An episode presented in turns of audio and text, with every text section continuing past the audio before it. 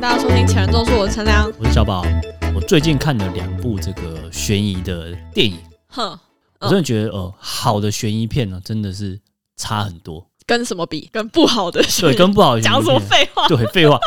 我要讲的是说，虽然说悬疑片都可以说哦，你的结局让我猜不到，嗯，可是好的就会让你心服口服，不好的就是觉得好啦，你很厉害，好不好？我猜不到。哦哦，，哦我有一个推荐的这个悬疑片，叫做《逃出绝命镇》，是你最近看的，不是最近了，之比前较看之前，对然后你一直觉得这部片很赞，对这部片还不错，然后你刚刚在讲说好的悬疑片，你就是一直想到这部吗？有有想到这部，嗯哦，这么厉害，你知道这部吗？我有听过啊，但我没有实际看过。他的那个剧情是不是就在讲说，就是主角嗯，呃，他交了一个女朋友以后呢，发现女朋友的家人很怪，没错，好像电影预告有拍，是不是？有反正就是这个女生女方家里就是会动一些奇奇怪怪的手术，然后把人跟人的意识做交换，就很像交换灵魂这样。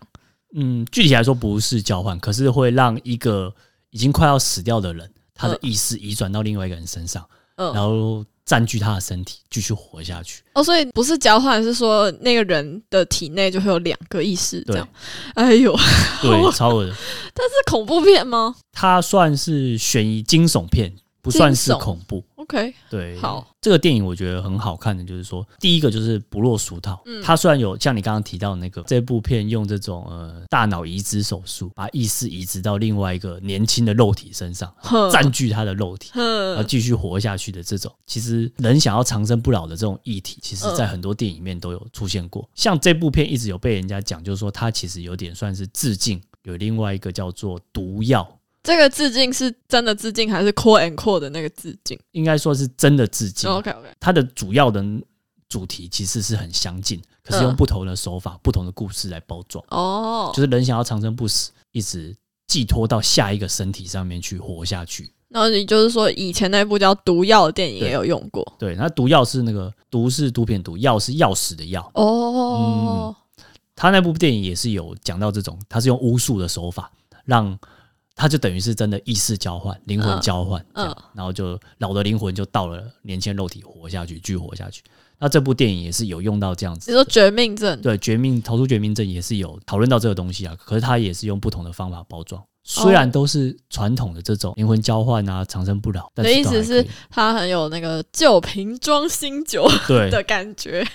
就是它虽然是老梗，但嗯是还是用很好的手法把它再写一遍。嗯嗯，比起这样，反而有一些他为了想要不要炒冷饭啊，刻意要避开老梗，反而用的很奶油。呃，都讲到这里，你可能就得跟大家说明是哪一个让你这样想哦。 我们今天不 批评，我们今天都只赞美。为什么？对，我们今天嗯、都走一个觉得什么样的东西哦，有不好的，大家有知道心知肚明要，可是有好的我们特别点出来，嗯，对， 不然要怎么办？今全天不是民赞美，对。好啊。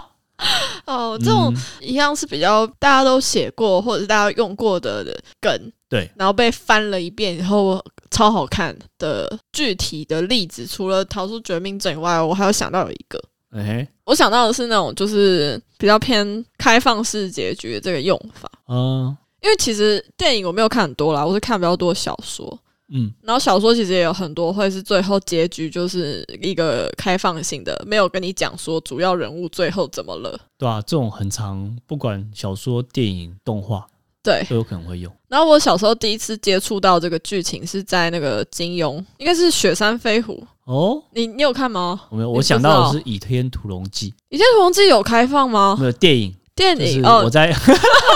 我在大都对等你。到底下一集什么时候才要出？好像今年要出了，最近不是说有在对重新拍，对不，知道顺不顺利。找好那个角色了，都已经找好角色。先说，我可能不会去看，没有，我就是想要保留那个李连杰跟张敏的那个回忆，我就不想要被新演员盖过去。这样啊，是新演员演哦，是新演员演啊，怎么可能还找？应该不是李连杰跟张敏又被不是找我回来，啊可？是不是找那个吗？呀，这个什么中国人吗？啊， 新新演员不是日本人不是新的演 员，啊？我是怎样 妈的，新的演员？我想说怎么可能是找我他讲演话太不标准了，这是在此跟大家致歉， 对，造成小宝误会，都我错，我傻的，眼我的，我的。妈的好，就这样。反正就是是新的演员去拍，嗯我就不想看。哦，了解。对啊，哎、等一下我原本要讲什么？被 你讲扯虎远雪山飞舞，雪山飞狐的那个主角叫胡斐，应嗯，该是三声吧，胡斐。然后反正就是经过一连串的那个无为博为过程以后，最后的剧情就是胡斐跟一个叫苗人凤的人决斗，哦，在一个山山崖吧，嗯然后他有一刀，到底是要劈还是不要劈呢？然后就结在这，哦是哦，你就不知道他到底是要劈还是不要劈，就结束。那前面有铺陈吗？有啦，就是那个跟他决斗的人有可能以后变他岳父，哦， 所以劈下去跟不劈下去，不劈下去可能他自己会会输，嗯，对，但是劈下去可能又是另一个状况嘛。对啊对，啊，然后我那时候小学，所以我看到这个剧情的时候，我就觉得很震撼，嗯第一次接触到。然后后来就发现有很多小说也很爱留这种伏笔，对啊，就变常看了。嗯，然后我后来遇到开放式结局，我都会有点生气，对啊，就觉得说，哎，你现在是要讲完，不要讲完 啊，你这样没有立场怎么行呢啊？？不是没有立场啊，呃现在我都要就是站觉着，得剧情好像会没有结束，但一直到我比较大，那时候高中了吧，高中升大学的那时候应该吧，就是去看了《全面启动》。嗯，全面启动的最后结局就是那个陀螺就一直转，一直转，然后转的好像要倒不倒，要倒不倒。然后大家就会一直去讨论说，到底有倒还是没倒？对，因为倒掉的意思代表这里是现实，没有倒掉表示主角还在梦境里。它也是一个偏开放式的结局，这样。对，然后我发现，就是我看全面启动那个结局，我很震撼，而没有生气，因为我就觉得这个开放式的开法，它其实把故事的核心都讲完了。嗯，所以他到底是在梦里还是在现实，很有讨论的意思，但是完全不影响故事主轴，就是变这个结局其实不重要了，就是反而留开放对对，反而留下来你会比较震撼，啊，留下来这个故事才有完整度。这时候才可以又开放式结局，对，不是在那边什么故事就该要讲清楚不讲清楚，对对对对，我是这个意思对。对，啊，具体有要讲说什么故事？你刚刚不是说不要吗？ 不要逼我 我们。今天还是一样，我们都我两公钱啦，我们都讲一些好的。对，我们就是相怨节目。嗯，好啊，回到那个逃出绝命镇好了。好逃出绝命镇，我觉得不错的地方是它整个悬疑的气氛啊，它把它铺陈的很不错。嗯，就是说我们很多时候看一些悬疑片、恐怖片，大概都知道啊，这边要来吓你啊，这边大概要有一个什么 bang 一声让你吓一跳，嗯，这种我就觉得很讨厌。逃出绝命镇，它就是走一个不吓你，可是你就是鸡皮疙瘩掉满地那种。 是这个音效吗？啊香蕉哥哥又来了，很 烦欸对 这个音效以后叫香蕉哥哥是不是？对，好恐怖，我讨厌这个鬼，我讨厌这个音效。反正就是，嗯，《逃出绝命镇》里面的那个主角是一个黑人，然后他有一个白人女朋友，他的家庭里面呢，除了爸爸妈妈还有一个弟弟以外，还有一个女仆跟一个园丁。嗯他们家人都是白人哦，这个女仆跟一个园丁是黑人，然后他们的举动其实都很诡异。女佣人啊，她晚上的时候啊，她会对着这个玻璃一直在照自己的样子，就是晚上就是她的房间灯是亮着嘛，然后她对着窗外的玻璃一直这样照要。帮你配吗？哎呦，不要再配了，我自己都跟他自己跟他抢。然后，呃，他的表情其实也都很狰狞，就是很奇怪、很夸张的微笑，嗯微笑到很不自然。那还有一个情节就是，这个男主角到他们家做客的时候，他有帮他倒茶，然后倒茶的时候，他的手就开始一直在抖，可是他脸还是一直微笑，很亲切的、很夸张的微笑。可是，一直倒茶，倒到水都倒出来了，他还是没有停手，还我是真对的着他很微想笑。很想要配刚刚那个音 效，我觉得你现在在嗯讲，我是鸡皮疙瘩对都上来。那这个就会让人家觉得毛骨悚然。可是他没有要吓你，他不会就是咚一声这样子，这种很、嗯很讨厌这种很烂的这种吓法，很低端的吓法。然后另外男园丁呢，晚上那个男主角就是可能睡不着觉就起来抽烟，啊，最后就看到那个男园丁在这个家里面很大的那个草皮庭院庭院啊，对不起， 庭院里面很大的草皮就在那边跑。哦，很晚哦，他都在那边一直跑，一直跑，然后跑跑跑，突然间往他一直冲冲，一直冲，一直冲。而且那个画面就是因为整个他们那个家的那个庭院，其实后面好像有点像是森林那样，就很暗，然后就有一个人从远方一直往你这边冲，哦然后越冲越近，越冲越近，就觉得他好像要对你做什么。可是在快要撞到你的时候，他转弯跑掉，哦，然后你也不知道他到底要往哪边，可是他就继续在跑。所以这个电影是有很多这种小细节，对，很多这种片段的画面，嗯，然后去烘托那个令人很很害怕的氛围，是不是？对，他这个刺激感就是会越叠越高，哎呦，很不错。哦，我觉得是不是因为其实像你刚刚讲的那个，这两个角色都是配角吧？嗯，对，对，就是他连配角的人物都填填充的很满，就是有很多细节，嗯，你会觉得这个角色很立体，然后靠这些各种不同的小片段，整个电影也会变得很立体，每个对细节都有东西，对所以就会好看。没错，哦吼，好像是诶、就是我自己在看小说的时候，好像也会觉得一个小说好不好看，嗯，呃，这边特指就是推理悬疑类的小说，嗯就是它好不好看是靠它的小说丰富度。嗯但可能跟电影会不太一样，是说你刚刚讲的就是有一些画面、一些音效，呃，那小说没有这种东西。对，对啊，然后我就一直在想说，那小说的丰富度到底要靠什么叠？会不会有可能是要靠很多不同的事件？你自己有看蛮多推理小说、悬疑小说的吧？有啊，其实连网络小说我也看很多，嗯，对。那你自己有没有觉得有很光用文字就可以让你鸡皮疙瘩起来？恐怖的感觉的、哦。 对，哇，有点被问倒，因为我会 刻意避开很恐怖的。哦对，嗯、有啦，有一个要讲吗？你可以说，会不会造成很不适啊？有一个小说，我就不讲它哪一部，里面有一个桥段，它是这样写：就是人类在那个世界里面呢，是被养殖的动物，诶、动物来养人类。嗯，就这样听，你只是会觉得说，哦，可能可以很理解这个剧情想要说什么了，对不对？就是人类养殖的方式可能很不人道嘛。对。那现在你自己是人，你是被养的，有一种教育意义 feel。嗯，但那一个小说不是在跟你什么教育意义啦，它的重点是主角要怎么逃离那边。哦，对，那你光想只是会刚刚讲的很平，你就会觉得好像就只是一个世界这样长这样，没什么。但它里面就会有很多事件啊，例如说主角就会看到其他的被养的人嗯被那只大大的其他的动物拎起来嗯是什么样子，嗯然后他们吃的饲料什么的，嗯，是是什么东西，哦，吃了以后会有什么效果，嗯，他会去写这些。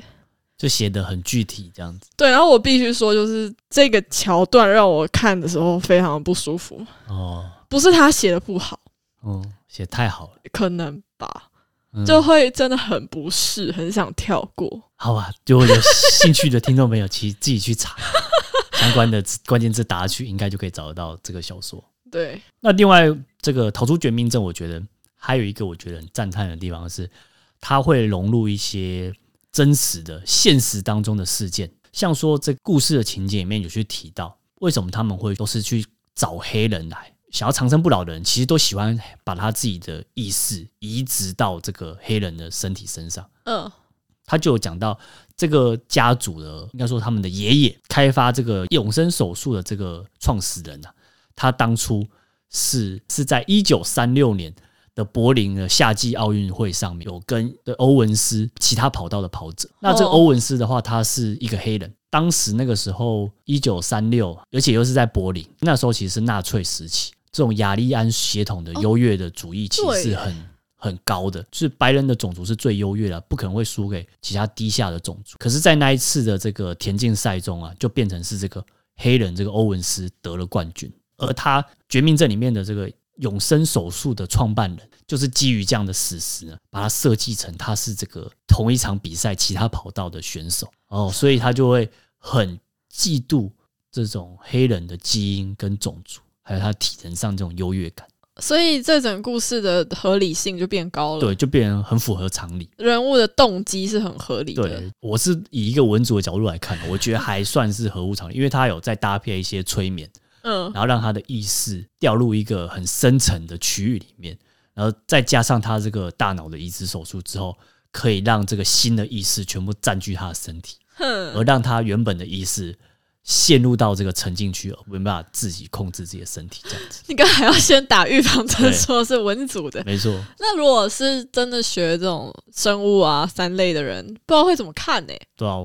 因为我就想到那 个之前小高不是有来我们节目录音嗯吗？对，中途在闲聊吧，嗯，就是他就有讲一句说，他个人很喜欢看那个科幻的电影啊、小说都很喜欢。对对，可是有一些他就会有点看不下去。为什么？我那时候就很白目，我就问他说：“哦，是什么类型？嗯什么 Star Wars 吗？星际大战？”嗯，他就跟我说：“星际大战怎么可以算科幻呢？那是奇幻片。”对话，好像有点印象这句对啊，话。他就说因为那个星际大战的那个战舰在宇宙中爆炸的时候，嗯都会有那个轰的那种嗯嘣的音效。他就说怎么可能？宇宙是没有介质传播声音的，怎么会听得到？科幻的话就不可以这样子。 我真的是谁会去在意这种小细节 啊？但我就那时候默默内心想说，哦，可是我文组我就会以为那个可以叫科幻。对啊，而且你要是把一台敌人的战舰把它打打爆了之后，嗯没有音效，就超奇 怪了啊、然后还要在那边注记说，哦，但是不是 Star Trek 就比较符合？因为他就觉得 Star Trek 就是科幻啊。哦，就是它是符合科学原理原则。对对对，那个星际争霸战好像就算比较嗯 OK。这样讲起来，很多这种有写到法律的， 不管是偶像剧、连续剧、电小影，说对，同才们都会用一些比较异样的眼光在检视这部电影或者这个作品。比较挑剔。对，哎、有可能哎、所以你刚刚说这个《绝命镇》对你来说很符合各种理论，感觉是很科学。对啊，那不知道真的科学人 会就是觉得每怎么样个专业学科的人，他所要求的这种真实感，呃，符符不符合他的常理，其实标准不太一样。有可能，有可能，对对啊。好，那总之就是你觉得《逃出绝命镇》第三个好看的地方是因为很合理，然后还有吗？另外，我觉得这部片的结局啊，它是一个爽片结尾。哦，就是这个主角怎么样逃出来啊，怎么样实现正义，这是大爽片的结局。所以爽度如果五分的话，它有几分？ 五分，他大概有六分，这么爽？还蛮爽的 啦。哦，OK，OK，可是他的结局的话，那个导演他有在别的地方有提到说，他其实结尾有设计好几个版本，那他最后就是选一个可能观众比较对能够接受的，比较能够接受的版本。所以你看完你也觉得很赞。对，就是一个爽片结尾，OK，就会想到说这种悬疑片的结尾其实很重要。怎么说？其实基本上都是在结尾的时候把所有的真相谜底都解开嘛。对啊，那如果你那时候解的不好，就让人家觉得要么就是烂尾，嗯要么就是你硬凹太凹了，嗯，对。那有些好的结尾就让人家觉得说，哦，它是头尾呼应，整个贯穿过程当中的嗯桥段啊、伏笔，其实都有隐喻都有用到对都有用到，都有哦一些隐含的意思，然后在结尾的时候揭露出来。《哦，我也很喜欢这种作品欸诶、所以《逃出绝命镇》有符合这一点吗？逃出绝命镇》就没有，因为它就是一个爽片结尾，所以它没有什么在结局揭开任何事情。所以那个作为观众的那个满足感来源可能有两种，一种就是有够爽，就就不要介意了，太爽了就随便这样。对对对，然后另一种就是，如果认真拍的话，就是你要尽可能的把所有出现的人物、所有角色、所有的道具都要有一个好好的收尾，对啊，你要把事情都交代好。可以理解。嗯我之前在看推理小说的时候，忘记是从哪边有看到一句话啦，嗯哼，就是说一个好的作品啊，这种推理类或是包含悬疑、走剧情的作品，嗯，里面如果有出现一颗子弹，那它一定要在故事中有被激发，就它不能白费。哦，我懂你的意思。对，就是你不要乱插一些情节，然后哦让人家就觉得这边有一条支线还没有解开。之类。对，对啊，这样才会好看。这一种类型都很有头有尾，然后每个伏笔都有收的。有一个小说我可以推荐你，嗯，作者叫伊坂幸太郎，哦，是日本作家。嗯，我觉得最符合这点的可能是他比较前期的作品叫《Lush Life》，哦，嗯，你可以看看，很好有趣。对，你可以把它想成是，就是它故事有主线，按照时间序，然后他把每一段时间都打散，哦，用不同的人当做主要的剧情视角，每一段都不一样。所以那个阅读的趣味就是你怎么样把这个故事再把它拼回来，然后你就会发现每一个段落出现的角色，可能在下一个段落它是怎么样子的。哦他可能是那里面的谁，就是读者自己有那个解谜的快感。嗯我喜欢这种作品，这个真的是只能大家自己去体 会。好烧脑烧脑。最后一个我想要分享就是说，《逃出绝命镇》这个，我这算是我自己联想出来的。它剧情里面也没有很常带到，但是它有讲到说，这个永生术它其实是让两个意识共存在同一个身体里面，就等于是说，我现在被另外一个别人的意识给占据了身体之后呢，我还是看得到他现在怎么利用我的身体，在做他想要做什么样的事情。嗯，这种比起其他的这种灵魂交换啊，就是两个真的就交换了，他换了之后。他把我身体拿去做什么，我不会感受到，我不会知道它。可是这部片的这个大脑意识的移植手术其实是有，就是你会知道说别人在用你的身体做什么事可，是我没办法控制，我改变不了。这种我觉得更煎熬、更难受。比起说啊、一枪把我打死，然后直接把我身体拿走，或者是我灵魂交换，我用了他老老旧的身体，我都觉得这个真的是太煎熬。这种两个意识共存在同一个身体，很很恶心。这样，嗯， 那我就有点联想到说，是不是其实每一个人其实某种程度上都有两个意识占据的身体，或是多个意识占据一个身体嗯可是，在某一个场合或是情境之下，只有符合那个场合情境的那个意识可以主宰这个身体。就好像说，出去工作之之后啊，出了社会之后，这种社会化的自己，反而会吃掉你原本比较充满想象力啊，或者说嗯比较自由奔放的那种灵魂。然后哦你就是要在那个场合说出符合那个情境的话。哼，对，你你看这个电影在想这个哦，有一点点想到这哇个，塞，很恶心吗？哦，我觉得你刚刚那个理论都可以自己再拿去发展成一个小说，嗯，也许全世界人都是这样，每个人都哎是呦，很多意识占据的身体，哎呦，只是为了生活还是什么，就是不得不懒这样子。哦，好啦， 就这个是一联个想很有意思啊，好，就是一个简单的分享。这是我嗯觉得《逃出绝命镇》让我觉得还可以再回想到自己生活上的一些的一些情节。哼，好，那我问你最后一个问题，好啊，因为他毕竟就是听你讲完后，我就觉得这部片在我印象中是个恐怖片，嗯，害怕。算 你是，看完有睡不好吗？会不会做噩梦啊？因为很有点久以前看，我记得没有，还是可以，因为反正它是一个爽片结尾。哦，所以他没有遗留那种恐怖的氛围在呃让我带到生活当中哦，好，那那我应该 OK，我应该可以看， 可以看。啊我也很怕做噩梦啊。那今天这集就到这边， 接着聊这边，好，谢谢大家，那拜拜。